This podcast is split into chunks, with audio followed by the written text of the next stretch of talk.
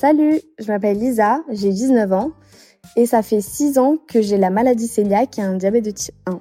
Alors moi, mon anecdote, ça s'est passé au collège. C'était quelques mois après la découverte de mes deux problèmes de santé.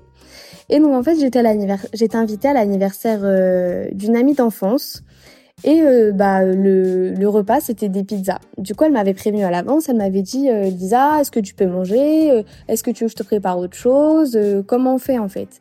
Et du coup je lui avais dit oui, t'embête pas, je ramènerai ma pizza et tout et comme ça je mangerai comme vous.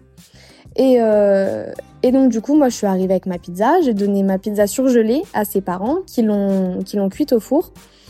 Et donc en fait, quand les autres elles ont commandé leur leur pizza, bah, celles qui étaient à côté de moi, elles avaient vu que j'avais pas commandé. Du coup, bah je leur ai dit si elles le savaient pas déjà que du coup je mangeais sans gluten. Bah c'est vrai que ça me gênait pas mal à l'époque. Et euh, et au final, tout le monde a reçu a, a reçu sa pizza. Et moi, il y a le papa de ma copine qui arrivé en fait avec euh, ma pizza dans une boîte pareille que les autres. Et donc en fait, euh, bah, c'est passé inaperçu. Enfin, j'ai mangé comme tout le monde, j'ai mangé la même chose que tout le monde, sauf que voilà, c'était moi qui avais ramené ma pizza.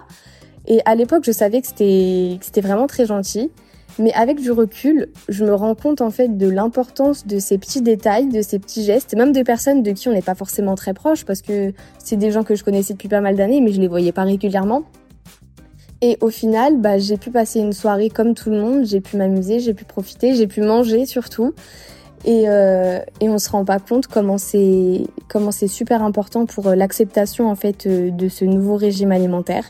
Donc euh, ouais, je suis très reconnaissante et, et, et ça fait plaisir en fait. Et même des années après, on, on garde en fait ces souvenirs.